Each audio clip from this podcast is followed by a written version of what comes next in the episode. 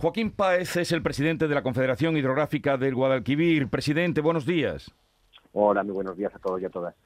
¿Qué consecuencias puede tener la situación tan deficitaria que presentan actualmente los embalses andaluces?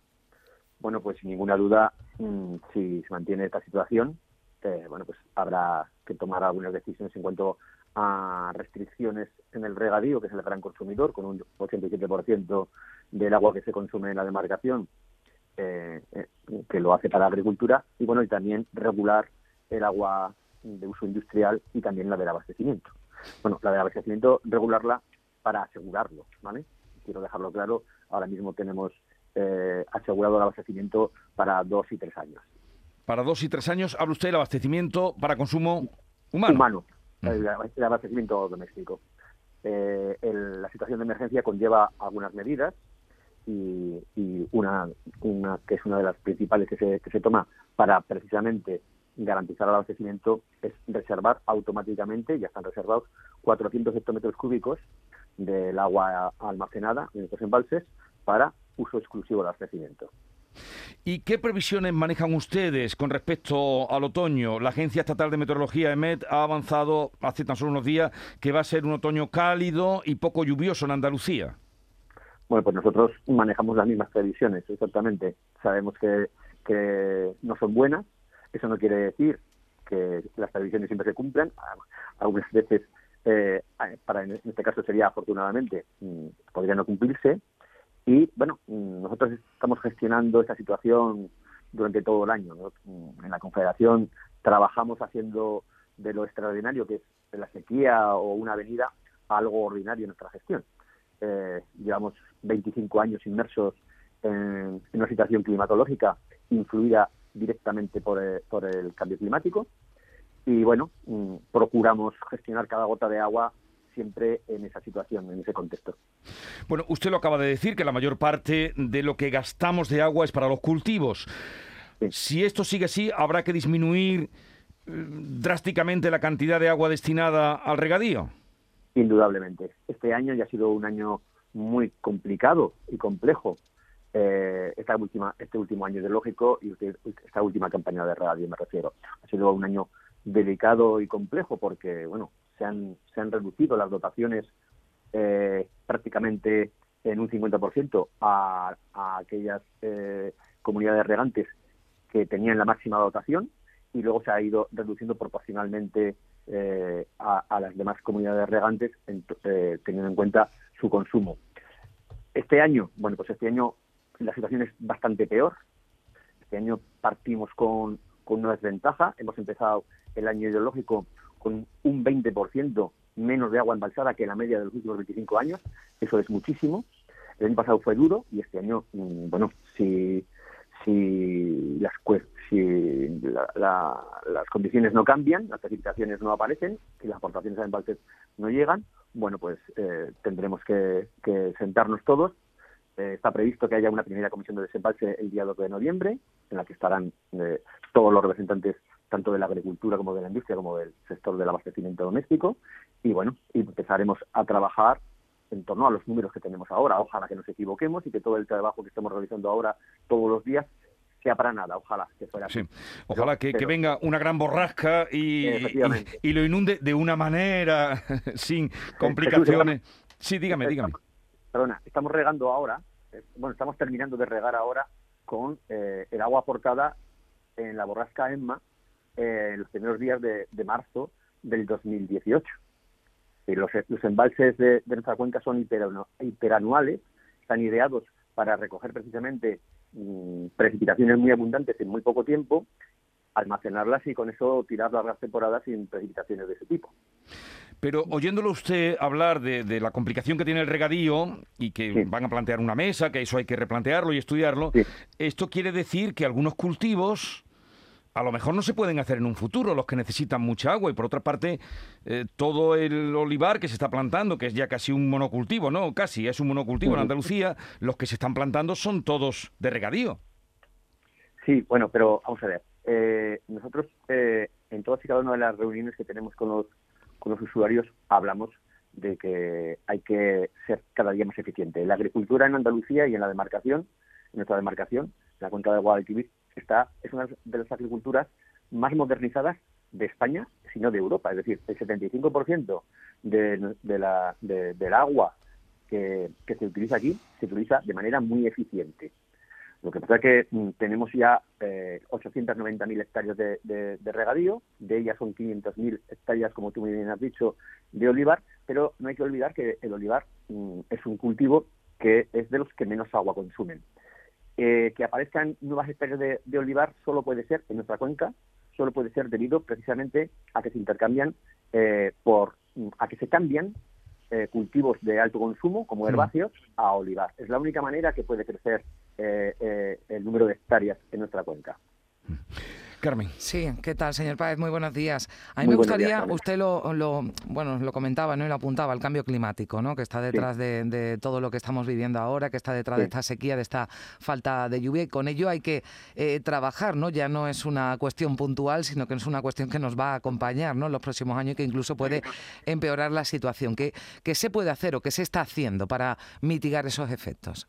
Bueno, nosotros, eh, eh, repito, el trabajo cotidiano lo, realizamos siempre con los parámetros de cambio climático. Nosotros tenemos datos empíricos de que eh, en, los últimos en los últimos 25 años, con respecto a los años anteriores, eh, el número de precipitaciones, la, precipitación ha bajado un 7%, las aportaciones a los embalses han disminuido un 21% y la temperatura media se ha elevado medio grado. Esa es, esa es la situación real y con esa situación real es con la que nosotros eh, gestionamos todos los días. Entonces, nosotros en cada una de las comisiones de desembalse donde se deciden las dotaciones y los desembalses de cara a la agricultura, a la industria y, al abastecimiento, eh, manejamos esos números y, nos movemos en ese entorno. Entonces, los agricultores, eh, los regantes, lo saben muy bien y por eso trabajan conjuntamente con nosotros y además se modernizan. Se modernizan, es decir, se hacen cada vez más eficientes. Lo que sí es verdad es que el cambio climático y además la situación geográfica de Andalucía, porque estamos situados en un sitio privilegiado, pero que tiene un pequeño, un pequeño inconveniente, y es que es una zona de transición climatológica entre la zona templada y la subtropical. Entonces, es una, zona especial, por ser una zona de transición, es una zona especialmente eh, proclive a sufrir los efectos del cambio climático y además no es una zona especialmente eh, lluviosa. Entonces, mm. esa es nuestra situación, esa es la realidad y nosotros trabajamos con esa realidad y los agricultores y los consumidores en general también trabajan en esa realidad. Hablando de los consumidores, usted decía antes, dos, tres años está garantizado el abastecimiento a la población, el abastecimiento doméstico con esa reserva de 400 hectómetros cúbicos, pero dos, tres años es poco tiempo. O sea, lo digo porque aquí ya sabemos lo que eh, son restricciones. Ah, mm, ¿Es, ¿Es, una situación preocupante o de momento solo es preocupante para, que no es poco, para, para el campo? No sé, yo creo que no se trata de alarmar a la gente. Ahora mismo, ahora mismo serían dos o tres años en el caso de que no cayera ni una sola gota más de agua. nosotros trabajamos para que eh, para que el agua actual, la reserva que actualmente tenemos, bueno, pues eh, garantice el abastecimiento durante dos o tres años, ahora mismo. Pero eh, se pueden implementar toda una serie de medidas si no se sufren nuevas precipitaciones para estirar esos dos o tres años y que cada año que pase haya dos o tres años de, seguridad de abastecimiento, de garantía de abastecimiento. Entonces, yo creo que, con respecto al abastecimiento no hay que no hay que estar bueno, hay que estar preocupado, lógicamente, porque llevamos hmm. mucho tiempo con unas precipitaciones escasas, pero ahora mismo no se trata de alarmar a la población. Bueno, alarmar no, pero sí quizás insistir en ese mensaje de que tenemos que seguir ¿no? cuidando y, Tenemos que seguir teniendo buenas prácticas, Exactamente, sobre todo, en la agricultura, que es el gran consumidor. El abastecimiento consume alrededor del 4% de agua del total. Entonces, bueno, mm, mm, sí es bueno educar, educarnos eh, todos en familia y en las escuelas y, centros de, escolares en cuanto a bueno pues a las normas básicas para no derrochar agua, pero sobre todo lo que tenemos que hacer es eh, poner énfasis eh, en el gran consumidor, que es el 87% del volumen que se desembalsa en nuestra demarcación, que es la agricultura, y que, repito, trabajamos todos los días codo, codo, con ellos y, lo hacen comprometidos y, y bueno, sabiendo e implicados como puede ser de otra manera. Insiste usted en el tema de la agricultura, lógicamente el 87%. ¿La gran industria cuánto se lleva? ¿Qué porcentaje? Bueno, pues, eh, pues eh, menos del 10%. Menos del 10%. Entonces, eh, fundamentalmente, fundamentalmente hay que incidir, bueno, hay que incidir en todos los sectores, lógicamente, pero donde se nota más eh, si se cumplen o no se cumplen los compromisos adquiridos en las comisiones de desembalse es en el sector agrícola. Pero con esto, ¿qué quiere usted decir? Que, por ejemplo, los aguacates que necesitan mucha agua y que salen magníficos, a lo mejor no se pueden eh, plantar o no es lo recomendable plantar en una situación... Nosotros, nosotros tenemos, eh, estamos ahora elaborando, y está en disposición pública, el borrador del plan ideológico del Guadalquivir, que va a servir de, de, norma para los próximos seis años, de eh, 22-27. Es decir, ahora mismo se, está en disposición pública para que eh, todo aquel que quiera eh, eh, aportar o, o, alegar o decir lo que, lo que crea conveniente sobre ese plan, lo haga. Pero en ese plan, nosotros, y ya respetando lo mismo que se dijo en el plan anterior, proponemos que el incremento de hectáreas de regadío en la demarcación del Guadalquivir, yo hablo de la demarcación del Guadalquivir, pues sea cero. O sea, nuevas hectáreas de regadío incremento cero. Es decir, hemos llegado al límite, hemos llegado al límite que el sistema eh, contempla. Casi 900.000 hectáreas de regadío son las que puede aguantar el sistema con las condiciones que tenemos. Entonces, eso está ahí. Durante los últimos seis años de, estos últimos seis años se ha mantenido ese incremento cero. Queremos seguir prolongándolo y nosotros no decimos si hay que plantar o no hay que plantar aguacate. Lo que decimos es que eh, el número de hectáreas de regadío no puede crecer hmm. y que el agua que tenemos es un agua finita y que hay que gestionar y que, bueno, mm, hay que modernizarse, hay que ser muy eficiente y por eso premiamos el paso, la transformación de regadíos mm, de herbáceas, por ejemplo, que con alto consumo, a olivar que consumen menos. Es la única manera de poder crecer en cuanto al número de hectáreas a través del ahorro.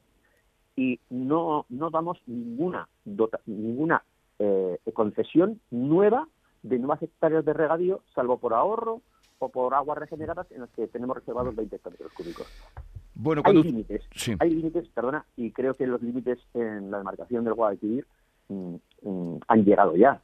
Estamos ya en el límite y, y, yo creo que la mayor parte de regantes lo saben que además están de acuerdo y lo que hay que hacer es, bueno, pues eh, gestionar bien lo que tenemos y, bueno, y ser más eficientes. Bueno, cuando tengan, tengan ustedes ese plan, ¿se vendrá por aquí un día y, nos lo explica? Sí, perfectamente, estaría encantado. Bueno, eh, llegaremos brevemente, ¿llegaremos algún día a pagar el agua como la electricidad? Hombre, espero que no, espero que no, pero sí es verdad, sí es verdad, aunque nosotros no gestionamos el abastecimiento humano, sí es verdad que, eh, hablo solo de abastecimiento, ¿eh?